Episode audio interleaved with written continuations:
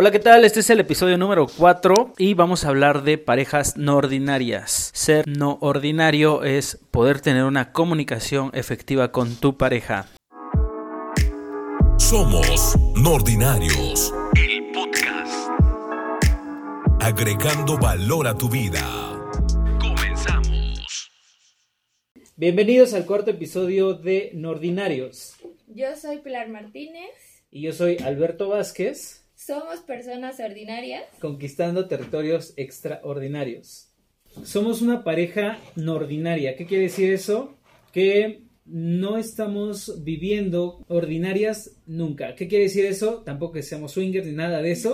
Simplemente que no estamos viviendo en eh, creencias ordinarias. Y hoy les venimos a contar lo que hemos hecho, lo que hemos aprendido y eh, algunos consejos, tips o como los quieran tomar para que puedan aplicarlo y tener una relación a largo plazo. Que lo importante no es que sea súper larga, sino lo importante es que pueda ser una relación saludable en donde podamos aprender y podamos crecer juntos, porque desde donde yo lo veo, eh, ese es el objetivo, que puedas crecer junto con tu pareja. Eso es súper importante, empezar con las creencias, porque desde ahí empezamos con todo. Es eh, no sé si han escuchado la frase eh, diferente diablo mismo infierno. ¿Qué quiere decir eso? Que a lo mejor en una pareja te ha tocado que, que es igualito a la persona pasada. O sea, no es, no es la misma persona físicamente, pero sí tiene creencias iguales, ¿no? Entonces, él no tiene que cambiar, no tienen que cambiar tus parejas, quien tiene que cambiar eres tú. Empezamos con las creencias de pareja, obviamente, ¿no? Estas son creencias que nos, que nos han venido instalando desde pequeños, desde tu mamá, cómo, cómo, se, cómo se trataba tu mamá con tu papá. En cuestiones de pareja, una vez solamente vi que mi papá le regalara una rosa a mi mamá. Y eso porque estaban jugando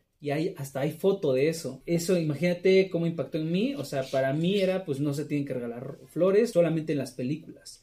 Darte cuenta, primero tienes que ser súper consciente que como te criaron, no tienes que ser. Como te enseñaron desde pequeño, no tienes que ser. Tú debes tomar nota y empezar a, darte cuenta qué es lo que no quieres ser. Como viste golpes en, en tu casa, viste maltrato, no tienes que ser el golpeador, tampoco tienes que ser la golpeada. Eso es súper importante el objetivo es que tú también sepas que no quieres ser eso y que no tienes que ser la persona golpeada o el golpeado. Bueno, yo creo que una de las cosas que podemos hacer es observar lo que vimos en casa, cómo es la relación que tuvieron tu mamá o tu papá o las relaciones que hubo dentro de casa, porque mucho de eso lo vamos a replicar cuando estemos en pareja. No nos vamos a dar cuenta, a lo mejor al principio incluso puedes decir yo nunca voy a hacer eso, pero si no te observas puede que caigas en eso. Entonces, una de las cosas que nosotros hicimos fue ah, como que desde un principio decir, bueno, yo tengo cosas que ni sé que existen, que probablemente van a salir en alguna situación y aceptarlo y aceptar también que él tiene las mismas cosas, que crecimos de maneras diferentes, vimos cosas diferentes, pero yo sí tengo muy claro que en algún punto dije yo no quiero lo mismo que estoy viendo en casa y que ahora lo entiendo porque mis papás ni siquiera tenían idea que podían cambiar o que ni siquiera sabían cómo modificarlo o que de alguna forma no tenían la apertura. A diferencia de nosotros, tenemos más información, tenemos maneras más como fáciles de accesar a podcasts, libros o incluso preguntarle a alguna pareja que tú veas que tiene una relación más saludable. También esto incluye la comunicación, la manera en la que se comunican nuestros papás, pues incluso entre ellos y entre nosotros como hijos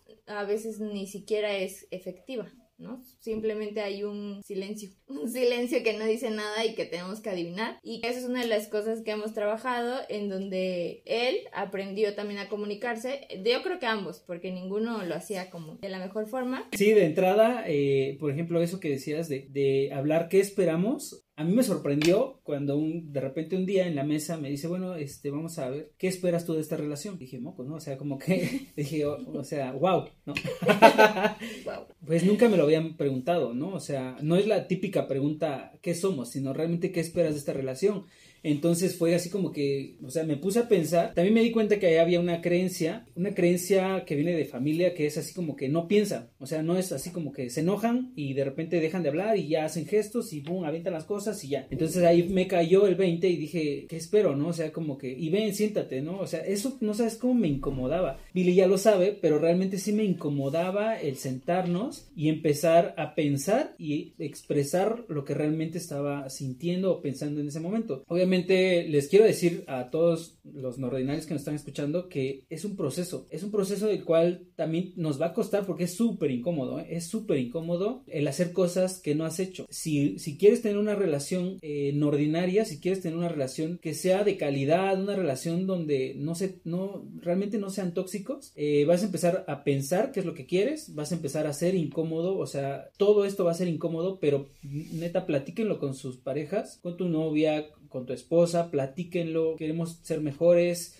queremos incluirnos en todo, porque para todo esto necesitas tener voluntad, porque si empieza eh, uno, si empieza la chica y, el chavo no quiere, va a ser súper tedioso, y si el chavo quiere y la chica no quiere, va a ser súper tedioso, no porque sea mujer o porque sea hombre, porque les digo, es algo súper incómodo el sacarte de lo que creías y empezar a crear cosas nuevas, te digo, cuando me preguntó, pues, ¿qué es lo que esperas de esta relación? Sí, así como que, híjole, a ver cómo, me, tengo, me daba flojera ponerme a pensar y todo esto, pero sí fui honesto, que fueron varias veces que era así como que quería sentarse y como que, ay, mira, tengo que hacer esto, ay, tengo que hacer el otro. Le daba la vuelta, pero te digo, si fue consciente el decir, sí, quiero una relación que sea sana. Entonces, de ahí surge todo el tema de la comunicación.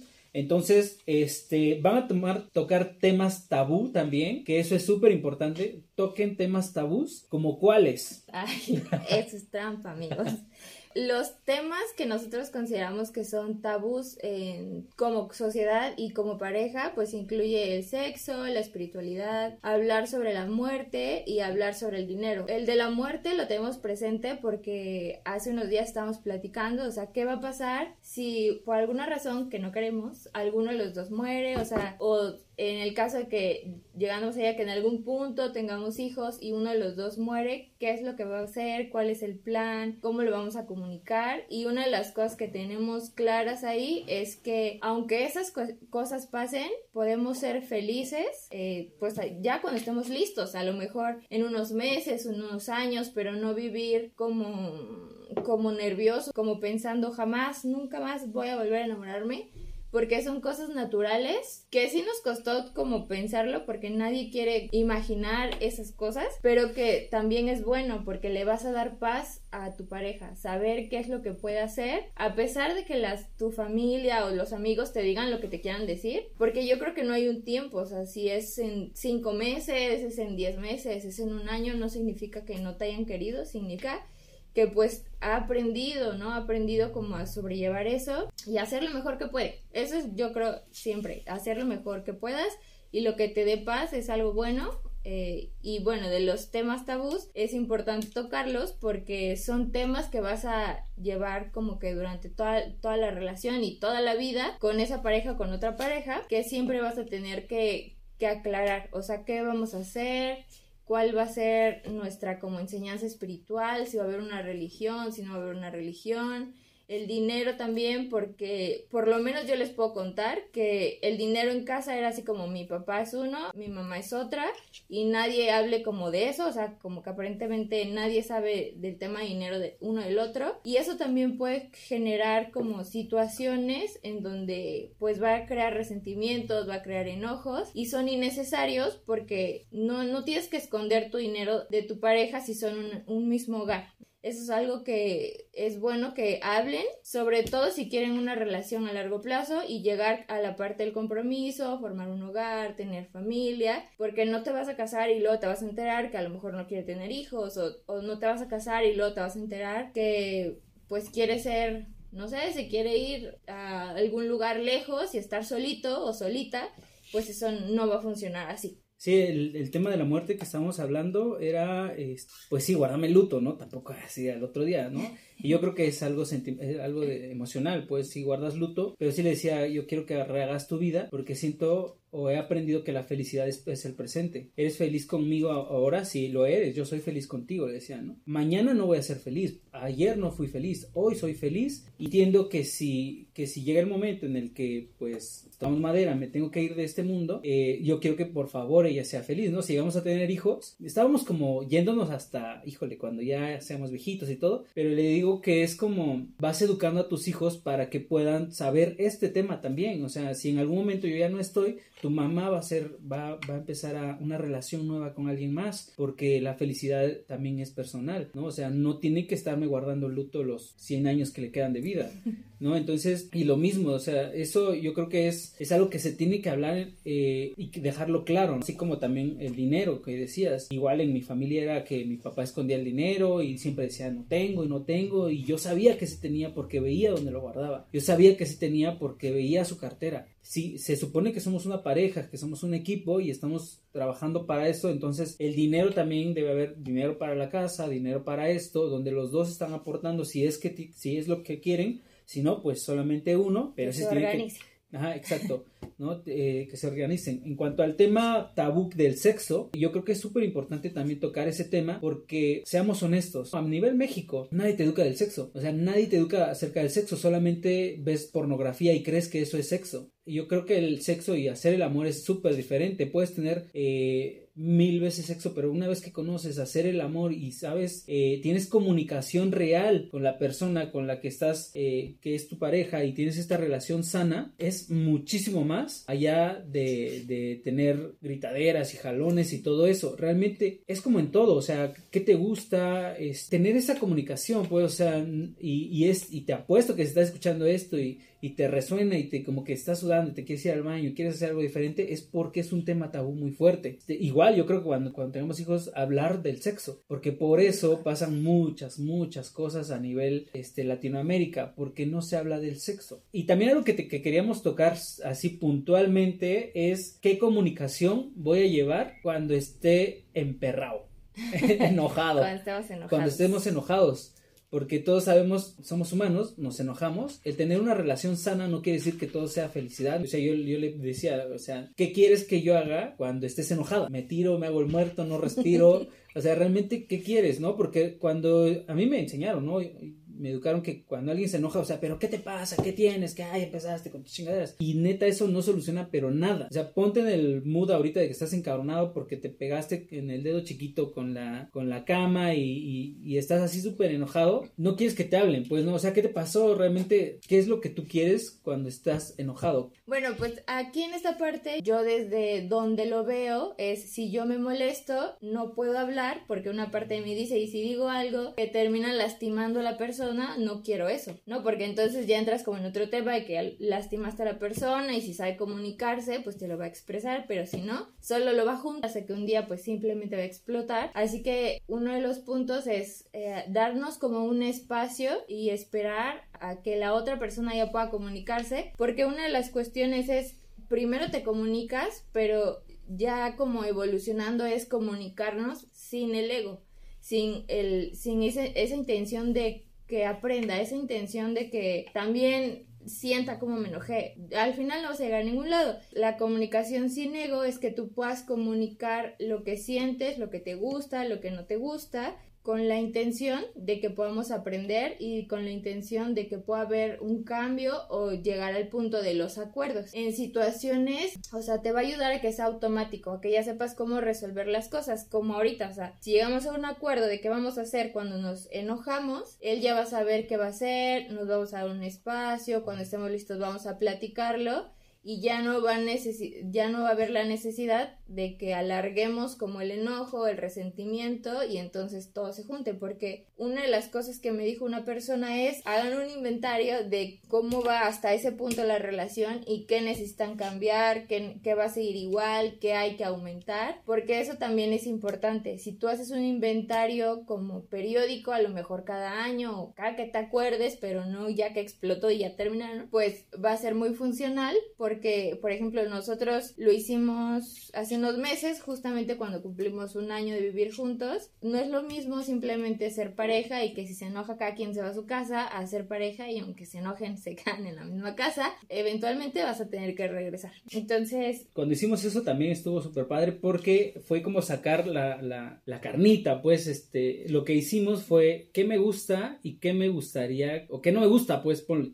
qué me gusta de ti y qué no me gusta, ¿no? Entonces salieron ahí los trapitos al sol, pues sabes qué, no me gusta esto, no me gusta esto, me gusta esto, pero sí fue un momento como pactado, oye, vamos a hacer esto para que los dos sepamos, ¿no? Que íbamos a hacer esa, ¿qué, qué, qué, esa cosa, ¿no? Entonces, los dos ya estábamos en ese mood, ok, vamos a sacar los trapitos al sol y nos vamos a decir las cosas de frente sin enojarnos, ¿no? Y sin ego. Y realmente fue súper padre porque yo creo que fue un momento cuando que estábamos muy tensos. Y cuando empezamos a hacer ese, esa lista fue de que, oye, ¿sabes qué? Pero no solamente me gusta, sino que me encanta, ¿no? También yo creo que era uno, me gusta, lo que no me gusta y lo que me encanta de ti si hay, me gusta esto, esto, esto, esto, ¿no? Eso pueden hacerlo con sus parejas, ¿no? Me gusta que cuando haces esto, me gusta cuando me tratas así, me gusta y lo que no me gusta, por ejemplo, por ahí lo escuché es que dejas la ropa. Yo soy eh, como muy disperso, ¿no?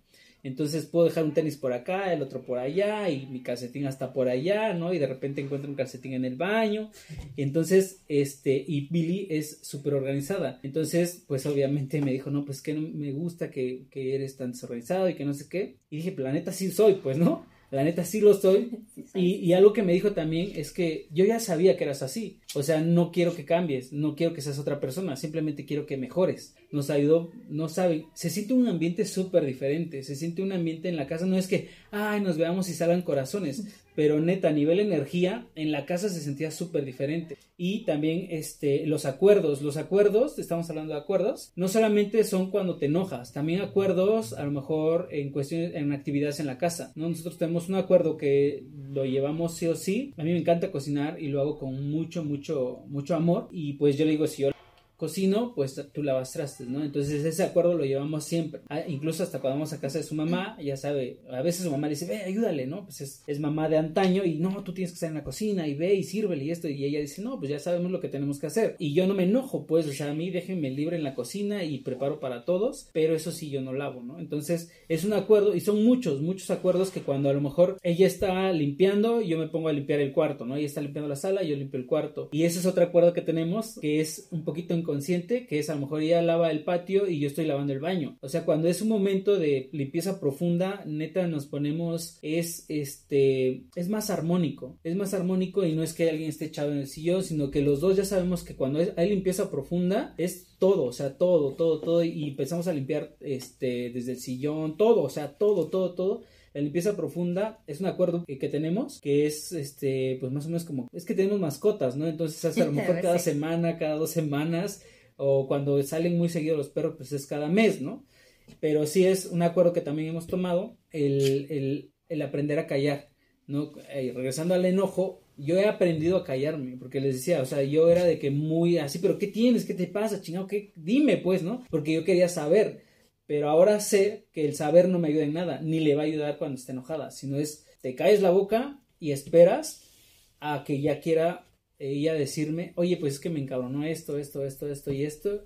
Y neta, o sea, díganlo, porque de repente la, la pareja se enoja y el otro no sabe ni por qué se enojó, porque hay, hay acciones que tenemos todos, no solamente los varones, acciones que tenemos que a lo mejor están enojando a, tu pareja y la otra pareja si no habla, te las junta, te las junta, te las junta hasta que explota. Y neta eso no es nada sano. Los, lo que hemos aprendido es que lo sano es que se enoja y hubo la acción que te enojó, ok, vamos a tomar un tiempo, yo me hago el muerto por allá, ¿no? O sea, no, pues empiezo con mis otras cosas, pues. Y ya después cuando ella quiere hablar, ya, oye, ¿sabes qué? Me molestó esto, esto, esto. Y yo, o sea, neta no te das cuenta que estás haciendo esas cosas ya que hasta que tomas conciencia por lo que te está diciendo y, ah, sí es cierto, sí lo hice, discúlpame, eh, discúlpame, eh, voy a tratar de cambiarlo, lo voy a empezar a cambiar, ¿no? Y ya, otra vez, ahí se acabó el enojo, o sea, neta, y hay veces que te voy a quemar, o sea, que, que sigue así como molesta, molesta, y le digo, no fue eso, ¿qué fue lo que te molestó? Y así como que, ¡ay! así ya respira, ¿no? Así como que respira, a ver qué, qué fue lo que realmente te enojó. Y, y ojo, chavas o, chavos, también, si te enojó algo, exprésalo luego, exprésalo luego porque lo vas a venir arrastrando, arrastrando, arrastrando, pero ya una una vez que lo sacas, neta, es súper liberador cuando puedes expresar tus sentimientos. También, chavos,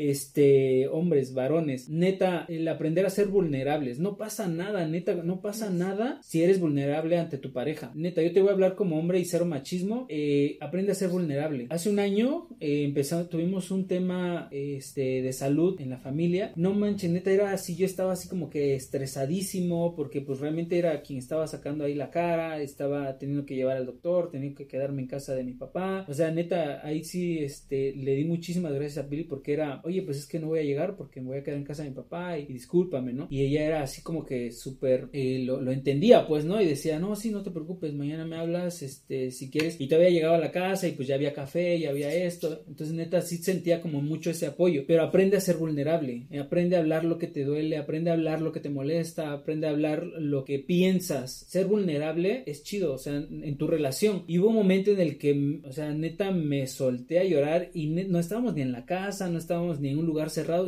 íbamos caminando en la calle y neta me solté a llorar porque ya no aguanté y no sentí tanto el juicio, sino que fue un apoyo que pues también se puso a llorar conmigo.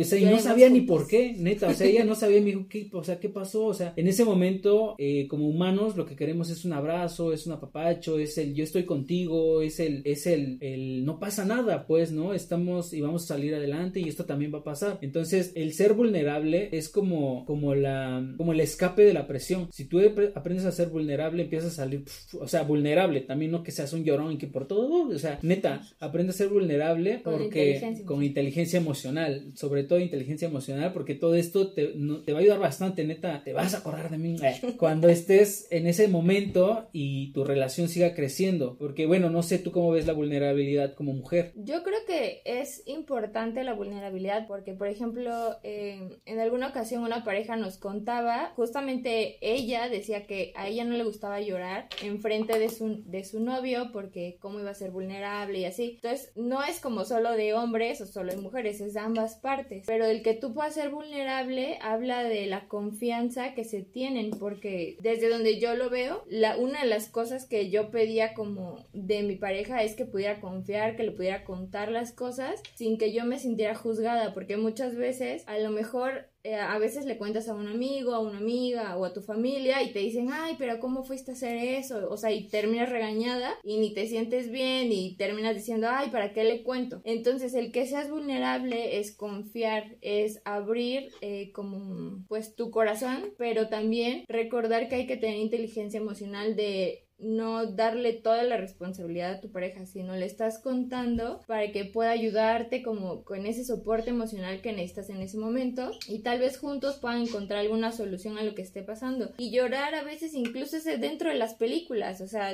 eh, ves una película que te hace llorar y simplemente pues lloras, o sea, sin miedo a que, hay que va a decir que estoy llorando otra vez porque no sé qué. O sea, hay momentos en donde vemos películas y los dos estamos ¡Ah! ya, ¿no? O sea, ni siquiera un, nada más nos agarramos la mano porque ni siquiera podemos hablar, nada más nos vemos, pero eso también hace esa conexión entre la pareja, porque al final creo que es conectar, o sea, conectar con tu pareja, conectar con ese momento que estás viviendo y permitírtelo sin miedo a tener eso de, ay, me va a juzgar, porque ahí como metiendo otro tema es, si, si te sientes juzgado por algo, probablemente seas tú la persona que juzga más a todas las personas. Ay, ese ya está llorando. Ay, no sé qué se vistió. O sea, entonces bájale tantito a esa parte y permítete eh, ser vulnerable con tu pareja porque va a ser una conexión más grande entre los dos, ¿no?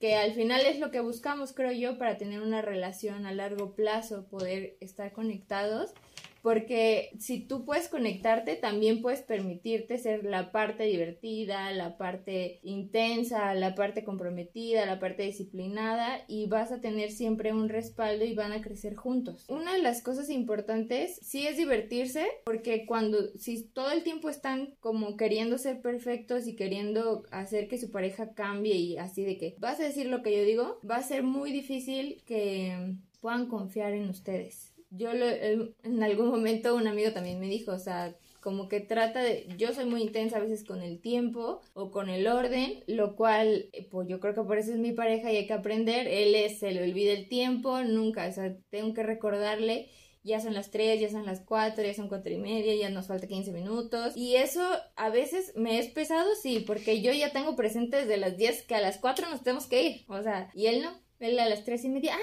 ya son tres y media, ya nos vamos, ¿no? También es un poquito de, de ser flexibles porque entiendo que no puedo estresarme tanto por algo y también como permitirme el, bueno, o sea, al final pues sí, siempre nos vamos como que a la hora que nos tenemos que ir, entonces la diferencia va a ser que no me voy a estresar y con el orden igual cambiar la perspectiva. Tal vez ayudarle que a cierto orden pueda como beneficiarme a mí también, porque eh, en este ejemplo, en la cocina, por que le encanta tanto cocinar, pero también es desordenado, entonces acomodé diferentes maneras la cocina hasta que encontramos una manera en la que hay un orden desorganizado de un lado, pero me funciona porque no se ve, está en un cajoncito, pero él entiende su orden. A veces es cambiar la perspectiva y aceptar que desde que nos conocimos ha sido así.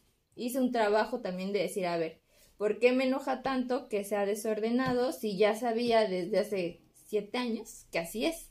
Entonces ahorita no puedo decir, ay, ¿por qué no? ¿Por qué si antes era desordenado? No, eso yo no lo puedo decir pero sí puedo cambiar mi perspectiva, porque si cambio mi perspectiva va a ser, va a facilitar mi vida y la de él también, porque no lo voy a estar presionando. Entonces, el cambio de perspectiva es eh, algo que podemos aplicar no solo con la pareja, sino también con nuestros papás. Y algo que yo he aprendido es a humanizar a las personas no creer que porque es mi mamá tiene que cumplir con expectativas, porque si no siempre voy a estar y es que no hizo, y es que no me dijo, y es que no me dio. Y lo mismo es con la pareja. Si tú humanizas a tu pareja y ves que como tú es una persona que se equivoca, que tiene sentimientos, que se va a enojar, que pues algún día a lo mejor le va a dar tanta hambre que se va a enojar también, no querer que cumpla tus expectativas, porque a veces esas expectativas son externas o sea, es que mi mamá me dijo que siempre tiene que abrirme la puerta del auto. Y si no lo hacen, pues ya me enojé. Pero ¿qué pasa si yo lo abro y me meto el auto? Pues nada. O sea, o cosas así. Entonces, porque eh, a lo mejor ustedes no saben y nadie sabe, pero al principio éramos así como nada detallistas, nada expresivos, nada, o sea, todo lo que somos ahora no lo éramos. O sea, casi no comunicábamos y de repente era como extraño todo hasta que aprendimos a que necesitábamos aclarar ciertos puntos de qué nos gusta, de qué no nos gusta y partir desde ahí para ir haciendo las mejoras. ¿Por qué éramos así? Porque así, así nos enseñaron, pues es lo que vimos en casa. Entonces vamos a replicar lo que tú veías en casa, lo vas a replicar con tu pareja. Entonces lo que pasó con nosotros fue que nos dimos cuenta que no nos gustaba estar así, no nos gustaba ser así. Entonces, eh, amigos no ordinarios, si se dan cuenta que no quieren ser así, pueden cambiar. Neta, no es un árbol, no, no, no, es una piedra que te tienes que pasar para mucho tiempo para que cambies. O sea, neta, puedes cambiar y, si quieres una relación mejor, eh, exprésalo, comunícalo, abiertos al cambio. Eso es lo que realmente hemos aprendido a que no somos eh, lo que creíamos que éramos. Neta, puedes cambiar porque te crearon de una manera. Eso es a través de los... si, tu, si tu papá y tu mamá tuvieron una relación súper padre, qué envidia y qué chingón, porque a lo mejor eso vas a expresar tú. Y otra cosa, pues aprende a fluir y empieza a preguntarte qué es lo que realmente quieres. Ya para terminar, es esto, o sea, ¿cómo eras tú antes? ¿Cuáles son las creencias que, te diste cuenta en tu casa y que empezaste a cambiar? Que yo he hecho, eh, por ejemplo, una base muy fuerte es tener desarrollo personal, porque esto, mucho de lo que hemos hecho han sido ideas de libros. O sea, cuando yo estaba leyendo a Stephen Covey, ni siquiera terminé el libro, les voy a ser sincera. Pero llegué a esa parte importante que me ayudó en mi vida, ¿no? Donde, donde decía que tenías que hacer esas preguntas, o sea, qué es importante eh, para ti en una relación. Y aquí habla como de valores, o sea, para ti es importante la comunicación, el respeto, el compromiso, todo eso. Entonces, él me decía qué es importante para él y yo le decía eso y era mucho más fácil como ir respetando esos valores que cada uno tiene. Los libros van a ser una base súper importante porque si tú los aplicas, obviamente pues van a tener un resultado súper diferente. Y a nivel personal, lo que yo he hecho es, por ejemplo, aprendí a dejar la necesidad del drama. A veces como mujeres hacemos esa parte de, ay, bueno, yo creo que hombres también, pero lo vemos como más a nivel colectivo en, en es que las mujeres son dramáticas. Bueno, a veces es como la necesidad de algo que te enseñaron, pero que no es como una ley de que lo tienes que hacer. Porque a veces es como, tengo que hacer como grande, el drama grandote, el problema más grandote. Y a veces pues lo único que hacemos es enojarnos más, comunicar menos y hacerlo más difícil para los hombres porque a veces no pueden hacer como todo, pensar y contestarte y adivinar, porque siempre es lo que me decía, yo no adivino, entonces necesitas decirme, yo sé que me falla ese poder. Entonces, bueno, no van a adivinar, ¿no? No van a adivinar, necesitamos aprender también a ser más claras, porque pues si no, lo, lo, hacemos nada más difícil. Y también eh, lo que les decía hace ratito de eliminar las expectativas exteriores, de que si tu amiga te dice que te debe de regalar cosas y no lo hace y si le reclamas o que si alguien te dice que debe de hacer, o sea, acciones como lo que le decía de, abrirle la puerta, o sea, Alberto sí lo hace, pero a lo mejor al principio no lo hacía, pero le pregunté, ¿y por qué no lo haces? Y ella me decía, pues no sé, pero si quieres lo intentamos y si te gusta, pues ya lo hacemos. Entonces dije, ah, pues sí, o sea, no pasa nada si no lo hace, pero si lo hace me gusta y entonces le puedo explicar que es algo que está bien que siga haciendo. También el trabajar mi inteligencia emocional. O sea, yo creo que desde el inicio de tu relación vas a ir marcando qué tanto vamos a hacer de alguna forma como berrinches, porque yo lo solía hacer mucho, pero él no me hacía caso.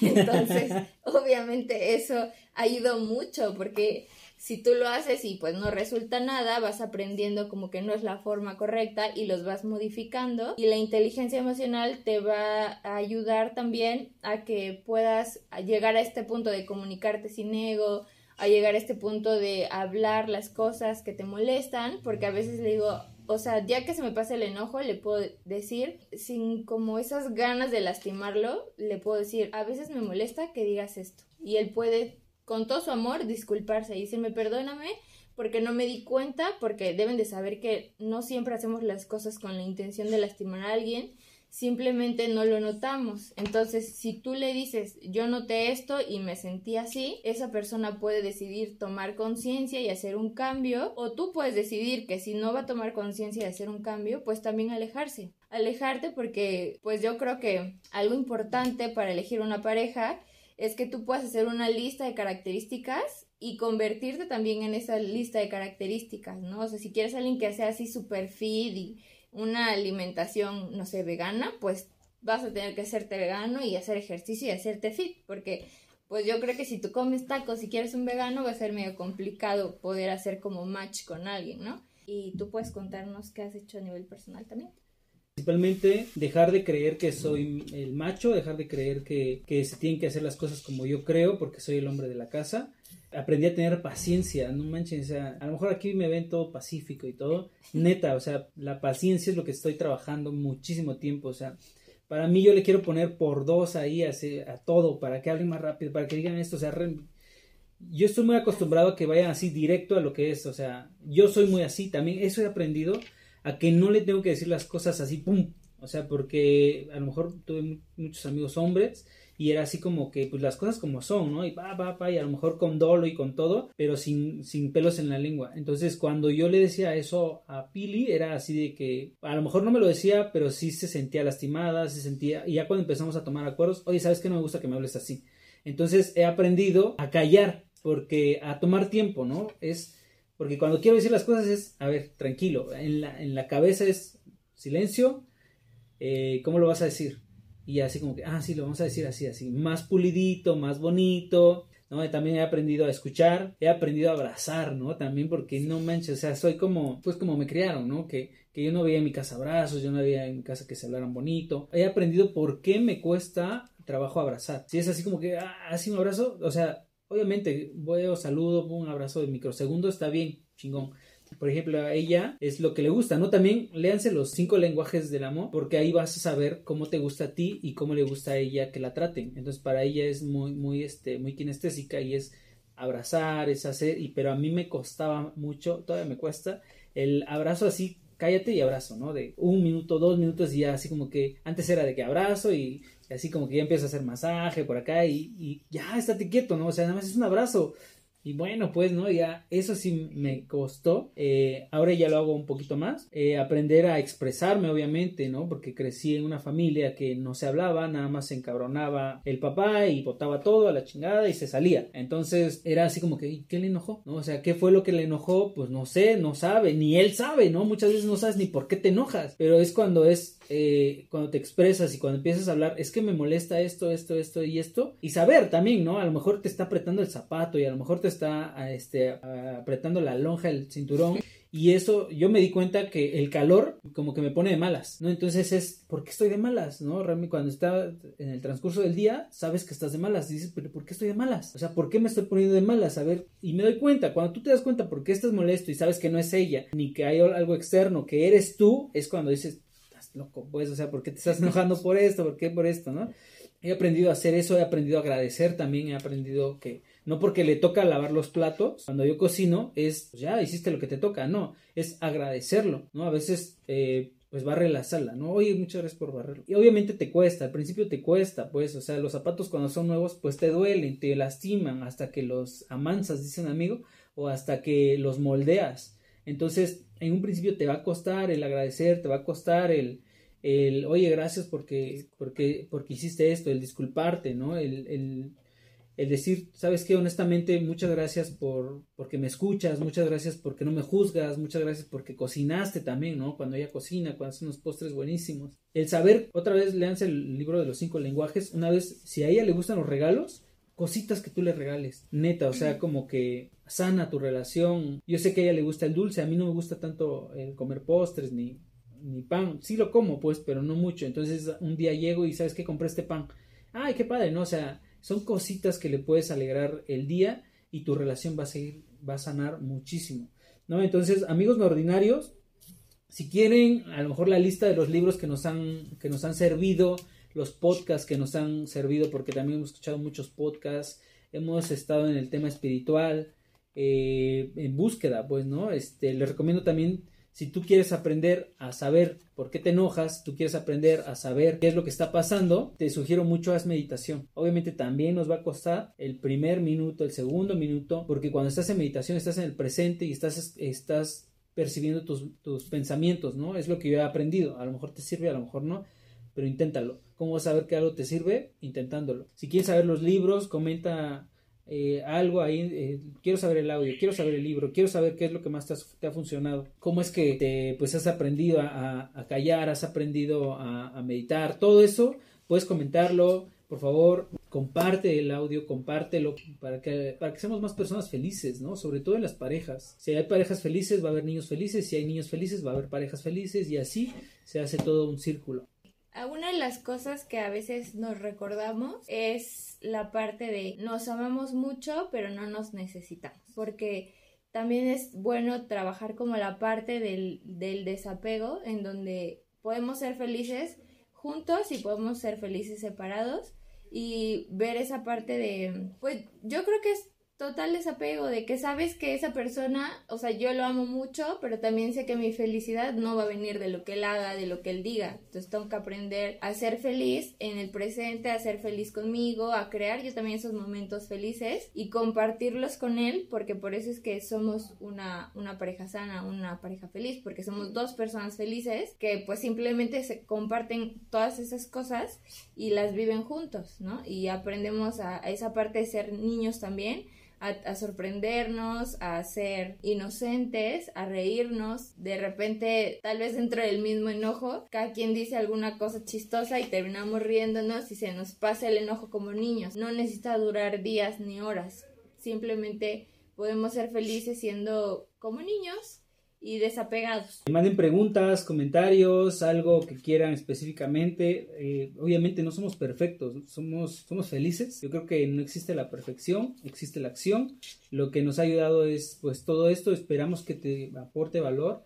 Esperamos que también eh, llegue a manos de alguien que, bueno, a oídos de alguien que lo tenga que escuchar. Y tus redes sociales, compártele tus redes sociales. ¿Cómo te podemos encontrar? Instagram, albertovázquez.gan, Facebook, Alberto Vázquez, eh, Team, eh, tenemos una fanpage que se llama Team Valientes y Twitter no tengo, bueno sí tengo pero no lo uso, este, Hi-Fi, estoy como Alberto Vázquez, Metroflog, como Alberto. Ay, ya. ¿Tú? Bueno, a mí me pueden encontrar en Instagram como Pili Mazán y en Facebook como Pilar Martínez. Y compartan, ah, TikTok también como Pili Mazán. Este, y compartan el contenido que les creamos porque lo hicimos con mucho amor. Denle like, suscríbanse, hagan todo lo que ya saben que tienen que hacer. Porque en Ordinarios también es para ustedes, es creado para las personas que nos escuchan y a las que podemos aportar valor para que tengan una vida más plena, una vida feliz. Pues muchas gracias por escucharnos. Bendiciones para todos.